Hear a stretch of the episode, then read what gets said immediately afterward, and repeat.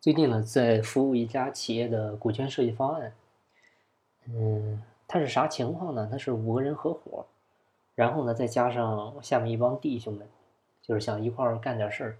这个时候呢，就想成立一家公司。开始呢，他们考虑的就是他们五个人啊占股百分之八十，然后呢，下面这一帮弟兄们给他们占股百分之二十，啊，然后这个八十里面呢，他们五个人还平分，一个人占十六个点。啊，但后来呢，他们也觉得不合理，啊，他们当中呢是有一个牵头的老大哥，啊，然后呢，其他四个人呢就想着让这个大哥多拿一点啊，多占一点就一个人都拿出了一个点儿，啊，来给到了这个大哥，这样的话就是其他四个人一个人是十五个点，啊，这个老大哥是二十个点儿，嗯，然后再加上，嗯，这个其他弟兄们一共二十个点，这样是。百分百，开始就这么考虑的，然后呢，后来他们来济南来济南学习以后呢，发现不是那么回事儿，就觉得这个股权设计的还是不合理，于是呢就开始让我们给他定制方案。他这个情况呢，我们一共是从简单到复杂设计了四个方案，呃，接下来呢我就给大家呃分享一下，啊，免费给大家分享哈，这个毕竟是人家花钱找我们设计的。第一个方案呢，就是五个人直接持股到公司，最简单的啊。但是呢，其他弟兄们呢，你成立一个持股平台，也就是有限合伙企业，让这些弟兄们呢进到合伙企业里面。然后呢，为了你们五个人未来不产生决策矛盾，建议是提前签署一致行动人协议，还有投票权委托协议。这是第一个，也是最简单的。这个时候呢公司股东是六个，啊，五个自然人股东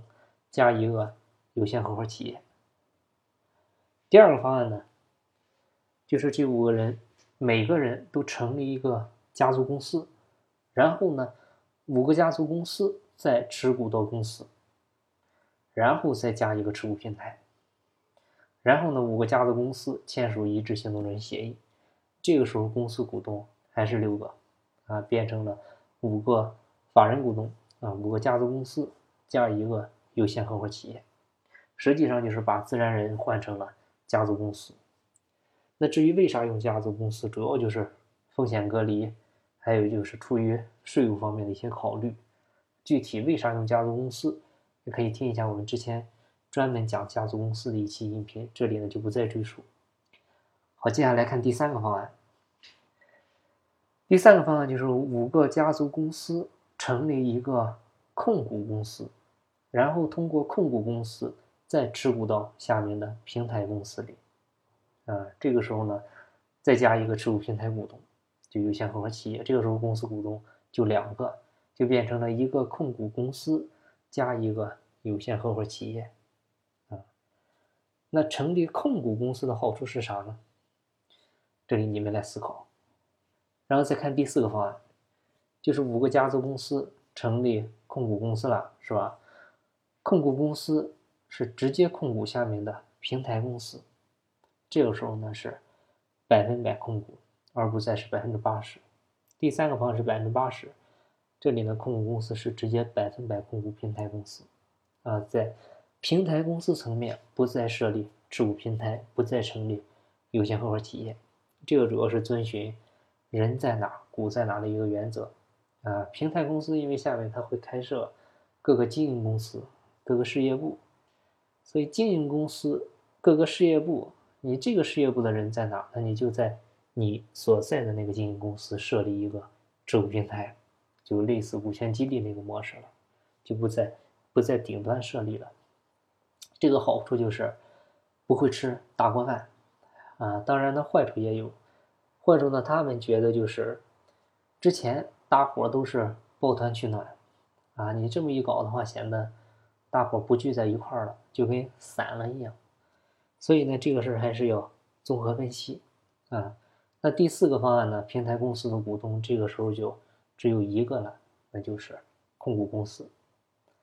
好了，四个设计方案已经说完了，我不知道你听得迷糊了没有，啊，如果没听懂的话，那应该是我的问题。哎，只能怪我表达的不够形象。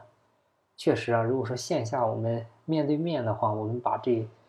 几个方案、几个图在纸上画一画，就会非常清晰。嗯，那最终他们采用的是哪种方案呢？或者你们觉得他们会采用哪种方案合适呢？可以在评论区留下你的想法。其实呢，这四种方案它都是可以的。那现实中呢，怎么设计的也都有，它也没有对错之分，啊，只能说是适合或者不适合。所以呢，呃，在这里请大家不要以后加上我微信就问我要股权模板了，真的，那个东西真的没啥用，网上一搜一大堆。嗯，因为我做了这么多股权方案，它没有没有一个是一模一样的。你说，那要参考参考一下，你参考啥啊？你别让人家的东西限制了你的想象力啊！好，那今天的分享呢就到这儿，感谢您的收听。经不在西天，经在路上。我是张翔，下期再见，拜拜。